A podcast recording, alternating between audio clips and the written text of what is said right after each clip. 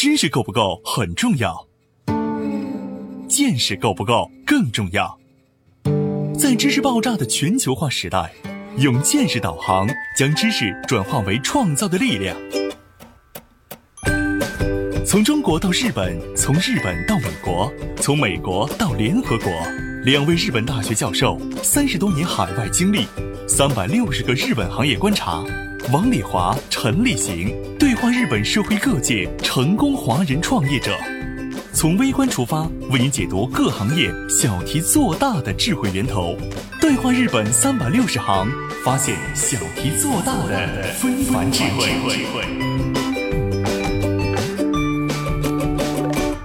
今天我们请了一个美女婉仪小姐，她在日本也生活了很多年。现在呢，他有很多个人的爱好，所以今天呢，我们请婉怡来给我们聊一聊在日本玩的这些比较有意思的事儿哈。婉怡你好，王老师您好。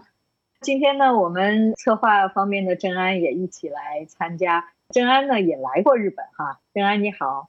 哎，王老师你好，婉怡你好。啊，你好，郑安老师。婉怡小姐呢，给我们讲一讲她的一些玩法哈。我最近比较喜欢的是潜水运动。潜水也有很多种，也有很多在不同的地方的不同的玩法哈。你能给我们简单介绍一下你玩的是哪种吗？我玩的主要是两种，一种是水肺潜水，相当于在水底还有一个肺似的那种感觉吧。呃，因为是要背气瓶呃下到海里，然后在水下可以潜个半个小时、一个小时，在水下呼吸的潜水活动。一种是自由潜水，自由潜水是不需要带气瓶，凭借自己的呃一口气沉下去，然后一口气之内浮上来这样。呃，还有一种浮潜，浮潜的话就是不用去考证的人也可以玩的一种。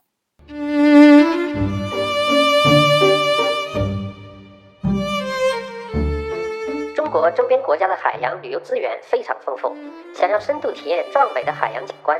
需要有休闲潜水资格证，休闲潜水证分几种？怎么考？需要多长时间？自由潜水被联合国列为第二大危险的极限运动，为什么还有那么多的年轻人被这项运动吸引？潜水都有哪些好玩的非凡体验？它的最大魅力在哪里？中国周边优质的潜水景点有哪些？都有哪些体验项目？潜水遇到鲨鱼怎么办？鲨鱼对人类来说到底有多危险？我们在抖音里看到的水底行走唯美短片是怎么拍摄的？这些不带任何呼吸设备的人是如何做到长时间憋气的？敬请收听本期《对话日本三百六十行》，年轻人的极限娱乐方式——潜水运动。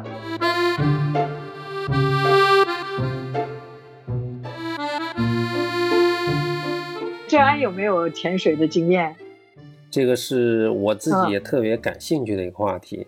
就我去过一次泰国，在这斯米兰岛，当时游乐的项目呢，就是刚才婉仪说的浮潜，带一个目镜，还有个呼吸管。因为从来没有去训练过嘛，所以潜下去呢，第一个是用嘴巴呼吸呢，我觉得这个就是很不适应的。第二个感受呢，就我自己有一种莫名的那种深海那种恐惧感，因为目前国内大家都玩抖音嘛，看到非常多的。玩那种自由潜水的，他是没有带任何的器具的，拍摄那种海底行走的短片，就比较好奇嘛，就是自由潜水是怎么做到不带器具，然后还可以长期的在水底这样去憋气的，这个非常难，在我看来。其实玩水真正喜欢的人，他会钻的专业。但是，一般的也会喜欢到海边上去玩，都是有各种不同的玩法，有很专业的，有很不专业的哈。所以今天我们让婉仪来给我们讲一讲基础知识哈。其实我最开始不知道有潜水这么一项运动，后来是因为在去泰国旅游的时候，无意间呢发现了就是可以体验潜水。但是呢，我第一次 潜水的时候是遇到了很多困难，潜水的时候。人要克服一种是像刚才郑安老师说到的这个海水恐惧症，呃，另外呢，因为人在陆地上呼吸的时候是用鼻子，那么在水下呢是要用嘴进行呼吸，所以这是需要一个适应的过程的。嗯，并且呢，那个面镜不吸气可能会进水，这几点呢，对于初学者来说或者没有经验的人来说是需要适应的。那么我最开始因为这几项都没有适应过来，在水下呛到水，然后就很慌张的，这是我第一次体验。但是我本人因为很喜欢水嘛，从小就游泳啊，水性可以说是比较好吧。于是，在接下来又去了呃马来西亚呀、东南亚的国家，在那边又去进行体验式的潜水，也是慢慢会适应过来，然后可以去享受这项运动。这样进行了几年的体验之后。因为体验呢是需要前导拽着你，他去到哪里你就要跟着去到哪里，这样就没有一定的自由度。如果想要自由度的话，就必须有自己的证书。这证也有好多种，是不是？对，是三个协会的，一种是 PADI 系统，一种是 ADA 系统，还有一个是 SSI 系统，全世界通用的。这三个系统呢，就相当于是三所潜水的学校一样。我选择的是 PADI。那他学的东西一样吗？你为什么选这个呢？呃，这三个系统上面的理论呀，包括实践，其实差不多的。因为 PADI 是全球分布最广的休闲潜水体系。呃，那你知道中国现在怎么样呢？北京、上海、广州啊，这些城市都可以学习三个系统，也都会有的。那你像北京也不靠海，他们就是怎么个学法呢？嗯，要去海里的。像最初级的课程是 O W 课程嘛，嗯，需要三天时间。第一天呢是书本和泳池的学习，那么这个过程是不需要在海里的。第二天和第三天需要在海里，那么这个过程可以分开。比如说你第一天的这个学习内容呢，只在教室内或者游泳池的地方学习，那么拿到这个认可之后呢，就可以去别的地方再进行第二天和第三天的学习。啊，那会不会是说，因为在中国有证书的这些人，他们去国外去潜水的首选还不是日本，是不是？因为日本相对来说还是比较贵的，性价比最高的还是东南亚。据我所知，哈，在八十年代后期，很多年轻人喜欢的业余活动，呃，一个是高尔夫，一个是潜水。参加工作之后呢，比如说同学又见面的时候，都问。哎，你你就职以后情况怎么样？然后你开始什么运动了？好像只要一工作了，就开始要考虑到呃工作和这个业余的一种爱好，所以那个时代就开始。日本的海水资源是非常丰富的，因为我住在关西地区，所以我去的潜点一般都是白滨啊、竹野、田边、古座、范本。关东地区呢，比较有名的潜点有士根岛、成岛、小笠原诸岛啊等等，还有大家都 了解的冲绳。冲绳有宫古岛啊、石垣岛，各种不同的这个景点，它都有什么样的特点？什么自然条件是适合的呢？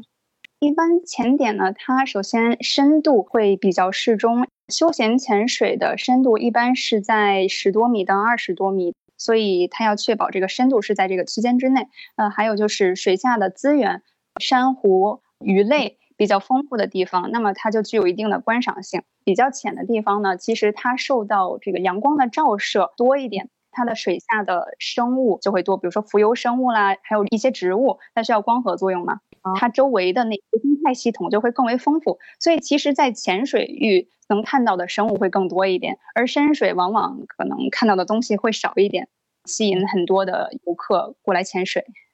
哦，考潜水的执照是怎么个情况？PADI 系统里面呢分几个级别，初级的是 OW，然后我现在的这个级别是 AOW，就是在 OW 之上的一个级别，可以潜到的深度是三十米。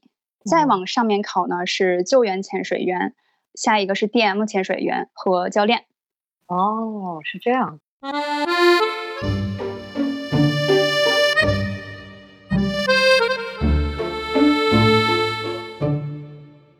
潜水其实不是说光技术上我能够潜多深啊，而是在潜水的过程中去看海里面的东西，也是其中的一个娱乐项目。对，嗯，每个人潜水的目的可能都不太一样。对于我来说，呃，就是去看水下生物，还有水下沉船吧。水下沉船大多是二战时期遗留下来的一些沉船，挺有意思的。哎，哎，这倒是一个挺有意思的哈。我周边有朋友也是喜欢上了潜水，呃，现在做专业性的这个训练，就像婉一一样，也是到适合潜水的一些景点做这样的一个项目嘛，去玩儿。那看海底沉船吸引你们的是什么？就是它有什么魅力吗？有一个国家最近把什么直升机啦、大型的船只和军用设备扔到水下，吸引游客嘛。这些金属的东西到了水下之后呢，会变成水下的珊瑚群，它会繁育出一个新的生态系统。所以去看沉船的同时呢，一方面呢是去看这些珊瑚啦、海洋生物啦，另外一方面就是获救的，相当于是古迹一样的东西，就很有趣啊。那历史上很有名的沉船，像日本战舰大和。有很多人都去那个附近去找它，有沉船以后留下的呃各种不同的，哪怕是一块小零件啊，跟那种玩古玩的概念好像有点像。大和号当时是二战的时候，日本在跟美国海军海战的时候，他当时想扳回战局的非常大的一艘舰，那艘舰当时应该是全球最大的，但是被美国的给打沉了。所以好像很有名哈，所以很多人都想知道战舰的情况嘛。婉仪去玩潜水的时候，最有意思的是什么？啊，最有意思的一个是像刚才说的沉船。呃，我印象最深刻的是在泰国有一个叫 King Cruiser 的沉船，那么它周围的生态系统就非常的丰富，是民用船。嗯，像您刚才提到的这种大型的战舰啊，它是属于那种难度比较高的。因为在水肺潜水员里面分成三种类型，呃，一种是休闲潜水员，一种是技术潜水员，还有一种是工业潜水员。如果要去看那种军舰，包括进到那个军舰的里面的话，是需要技术潜水员的证书的，因为它是相当于一个在海底的密闭空间，你进去了之后有可能就迷路。我们休闲潜水员的难度一般就会低一点，呃，一些民用的沉船呀是可以参观的，二十多米。有很多种类的珊瑚和鱼类啦，比如说海龟、呃鳐鱼、狮子鱼、福粪啊、小丑鱼啊，那是他们的家。哦，哎，那你们也能进去，还是就在周边看呢？大的空间可以进去的。那二十多米的情况下还很亮吗？这个要看天气的。如果是风平浪静的时候呢，那浪不会很大，水的透明度就会很高。那天气不好，比如说下雨的时候，可能水就会很浑浊。我记得是九零年左右，日本呢有一个特别有名的潜水教练，专门活动的地方是在帕劳那边呢，他有自己有几个学校，然后有一个大的海潮啊，暗涌，大概十几个人全都给吹跑了，去世了，就这是一个特别大的事故。所以就是玩潜水是不是也还是有一定的危险性呢？对，潜水呢其实被大家 称为极限运动嘛，然后尤其是自由潜水，被福布斯价值称为仅次于高楼跳伞的世界上第二危险的运动。嗯，但是其实我并不这么觉得吧。比如极限运动呢，包括跳伞了、攀岩呀、冲浪、滑雪，最危险的我觉得还是翼装飞行。觉得有意思，一定是玩到这个深度了。对，作为一个潜水员是需要经过训练和考核的，需要学习很多的理论知识。对于潜水来说，我们遇到的危险可能会有被水下的生物蛰伤啊，被珊瑚划伤啊，呛到海水，这些都是一个初学者可能会遇到的困难。第一，就是要注意不要恐慌，恐慌是潜水最大的敌人。最重要的就是自己的心理素质吧。哦。另外一个有一个特别不可思议的现象，像婉仪刚才说你是从小就喜欢水，但是我认识的几个朋友说一点都不会游泳，但是就是去玩潜水。嗯，是这样的，在考核的时候，对于水肺潜水考核内容其实不包括必须会游泳这一项，也就是说，会游泳的人往往呢不会产生对于水的恐惧，在水里的心理素质就会非常好。嗯嗯，那么周边的这些朋友都是什么年龄段？都是怎么跟你一起玩的呢？我一起潜水的朋友年龄段从呃十多岁到五十多岁不等。他要求身体状况吗？潜水这项运动跟其他的极限运动不太一样的地方，就是它是一个相对平静的运动，往往会定格在一个位置，静静的去观看某样东西，所以没有一个年龄上的限制吧。只要你呃身体没有什么硬伤，呃，比如说心肺功能的一些缺陷呀，就是可以潜水的。另外一个，我觉得对于不会玩潜水的人来讲，比如说去东南亚呀、去夏威夷啊这些暖和的热带的海水的地方，就是去玩一玩哈。但是实际上，真正玩潜水的人根本就不是说一定是到热带的海里去哈。它有什么自然条件的要求吗？冬天也可以玩，这个没有季节上的限制，而且还有一些人会去冰潜，在有冰的地方，比如说北极、南极啊 类似这样的地方去潜水。人体其实是受不了那种水的温度的。呃，相对于这个温度较高的地区呢，我们普遍是穿湿衣，湿衣是让水可以接触到你的身体的。那么在相对冷的环境之中，我们穿的是干衣，它会隔绝人体和水，那么使人体可以保存温度。密封的地方主要是手腕、脚腕和脖子这几个地方，你只要不用力去拉扯这个几个地方，水是进不去的。相对于湿衣来说，干衣是非常保暖的一种。呃，我们节目呢，之前我们分享关于玩的、呃，旅行的和娱乐的这个话题呢，相对要少一些啊，因为今天刚好跟婉怡在聊关于潜水这一方面。国内最近这几年，我周边的一些朋友对潜水开始感兴趣了，比如说可能会去一些东南亚国家。那么他们在整个的旅行过程里边呢，会接触一些潜水、浮潜的项目。正是因为大家都没有任何的准备，也没有任何的基础的一些知识，旅行的那个体验呢是非常不好的。所以我想，呃，问婉仪的就是，我们平时针对憋气的，或者说是用嘴巴呼吸的，第二个是怎么去克服深水的那种恐惧。啊，我觉得在这两方面，平时可以做什么样的一些训练？对于水肺潜水和自由潜水没有那么大兴趣，而是想去浮潜，看一些海里面的鱼啊，呃，这样的游客来说呢，呃，我给的建议，第一呢是不要去触摸这些海里面的生物，第二呢就是要知道自己的极限在哪里，不要不自量力。因为很多潜水的事故呢，往往是浮潜的事故率要大于水肺潜水的。为什么呢？是因为浮潜不需要证书，那么就有很多这个水性非常不好的人觉得我也可以去浮潜，但是没有考虑到自己能够达到一个什么样的程度，呃，于是就溺水啊，这样的事故是时有发生的。另外，对于想要去考证的这些人呢，理论知识一定要学扎实。嗯，再有就是尊重自然环境，因为我们潜水是不可以在水下摸任何的，哪怕是珊瑚或者是鱼类，只能看。一个是要确保安全，再有一个呢，就是要尊重自然环境吧。我给的是这两条建议。嗯啊，万一可能对这个自然环境更感兴趣。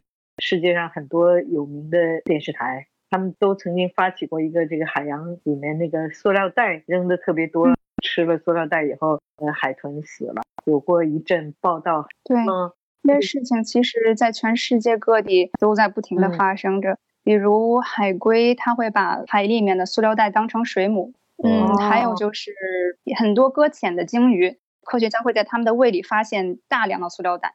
不环保的行为，比如说乱丢垃圾啊，是会对海里面的生物造成很严重的影响的。嗯，是的哈。那像你去海里的时候都能看得到吗？因为我在日本潜水比较多，日本人的环保意识比较强嘛，所以在日本的海域里面很少会发现这种现象，但是偶尔也能看到，比如塑料瓶啊或者包装袋啊，那我们看到了就会捡起来带回陆地上扔掉。对，日本有好多旅游的景点的志愿者，他会定期的去捡垃圾哈。嗯，对，在日本呢，每年会有一次，就是大量的潜水员聚集到一个地方进行呃垃圾捕捞大赛，然后谁捞的垃圾最多，谁就能获得一个奖励，这样，变成一种娱乐活动，但是实际上是公益活动。对。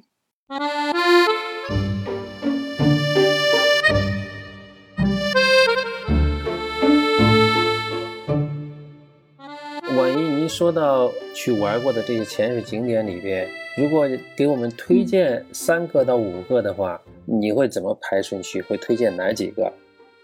我最推荐的是泰国 皮皮岛啊，或者是斯米兰群岛啊，都可以。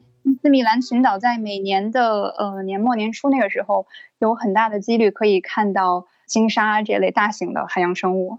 嗯，还有菲律宾有很多大型的鱼类，比如说什么鲨鱼啊、鲸鱼啊、海豚啊。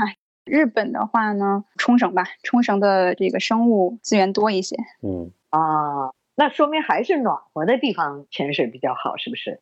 对，温暖的地方可以看到的生物也会种类多一些。啊，你见过鲨鱼吗？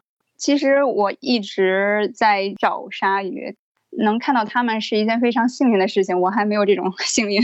作为一个潜水员，大家都会想去看鲨鱼。而且大家可能对鲨鱼有误解，就是它是一种很恐怖的猛兽，但实际上并不是这样的。嗯，鲨鱼不会无故的去攻击人类，它们是很温和的动物。嗯，我前几天呃刚好看过一个视频，有四个鲸鲨非常大的，它就被渔网给网住了。后来有五个潜水员嘛，他们就跳下去以后，就帮助这四条鲨鱼脱困。那个渔网太大，然后他们其实，在海底逐渐把渔网的网口找到，然后慢慢的把它打开，然后让这些鲨鱼就一条一条的出去。最后这四条鲨鱼救出来之后呢，这四条鲨鱼就表达感激的就不走，围着他们游了很久，最后才慢慢慢游走了。呃，所以当时那几个潜水员都在说，都感觉哇，都感觉特别特别的呃惊奇。对的，动物都是有灵性的。嗯。兰卡威岛去的时候，就是鲨鱼成群的地方，都是小鲨鱼了，因为比较浅。哎，我们在水里面就跟鲨鱼在一起。当时我也是以为是鲨鱼太小了，其实大的鲨鱼也一样，就你不去招惹它，还是很安全的，是吧？对的，一般呢，像这种海洋的大型食肉鱼类呢，它不会主动的攻击人类，因为它们的食物来源主要是海豹，热量相对高的、脂肪很多的这种生物。它咬你的话，有可能是因为那些冲浪的人长得很像海豹 然后咬完一口发现啊不对，那个没有肉的味道，然后它又马上松嘴，是这样。有一些人很没有素质的，他去追鲨鱼，那鲨鱼生气了，它可能会咬你。嗯，所以在水下的时候，除了去静静的去观看它，然后尊重它们，尽量的不要去打扰它们的生活。每年被鲨鱼攻击的人类只有大概几个到呃几十个这样子，但是被人类杀死的鲨鱼可能会有几十万或者几百万条。而且人类杀鲨鱼的方式是非常残忍的，把它们的鱼鳍割下来，然后把身体又扔回海里，等它们自己去死。这个鱼鳍呢，就是鱼翅。嗯。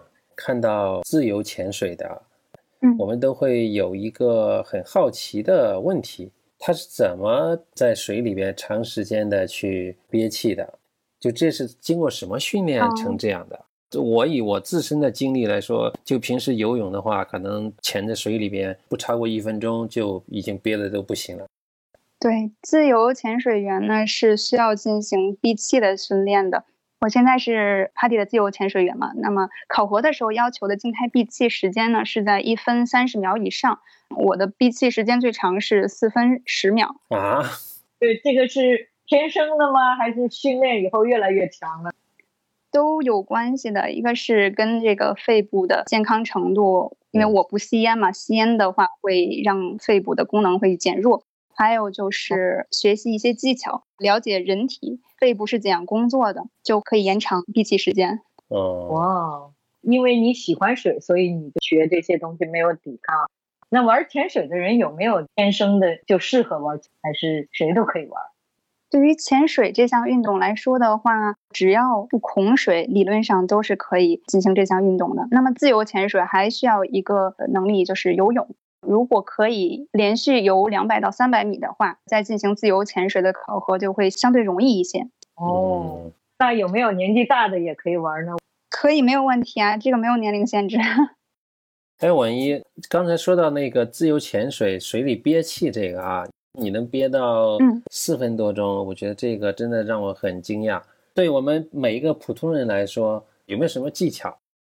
一个是要在闭气之前调整呼吸，让心率达到一个低水平。这个时候，你身体的耗氧量就会是一个在很低的水平。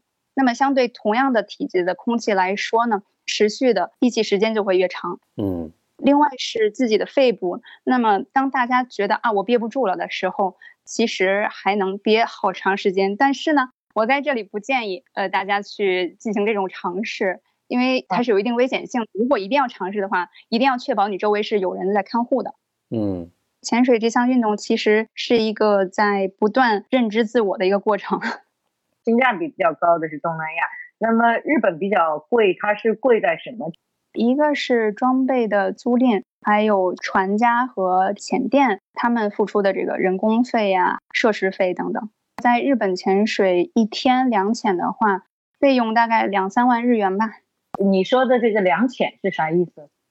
一天一艘船，它可能会载着很多潜水员，然后出海进行一次潜水。那这算一次，会在水下潜水大概半个小时到一个小时这样子。然后潜完了之后呢，大家回到船上，这个船会再开回来，比如吃个午饭休息一下，下午再进行第二潜。这个是一天两潜，还有一天三潜、四潜都有。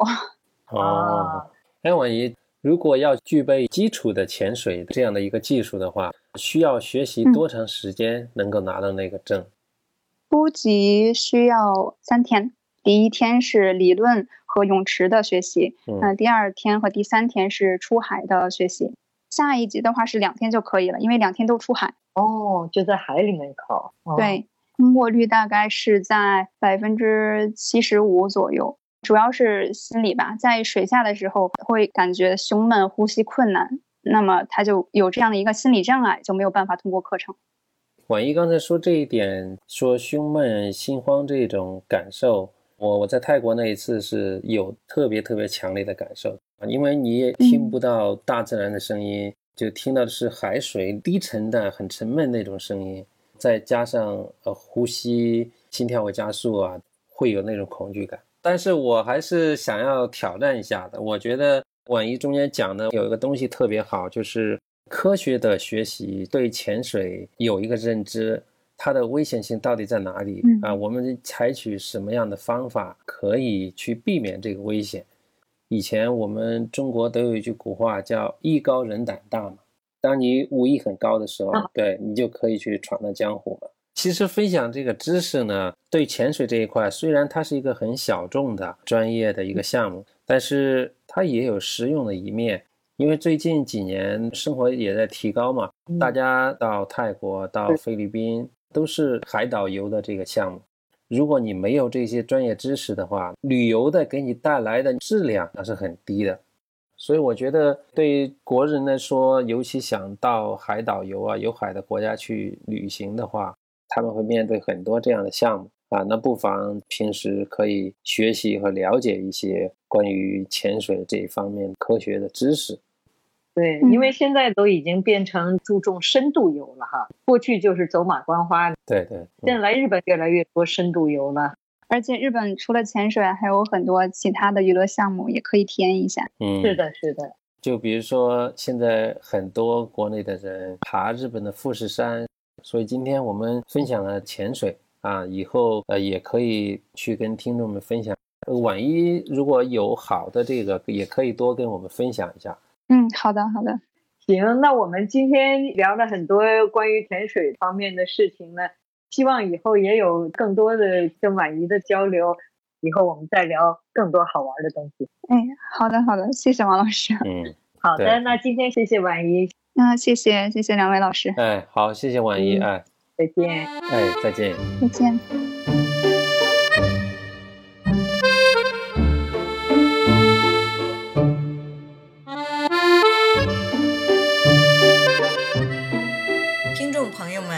如果您想了解《对话日本三百六十行》节目相关内容，请在微信添加朋友公众号里输入“对话三六零”，搜索“对话三百六十行”公众号，点击关注与我们交流。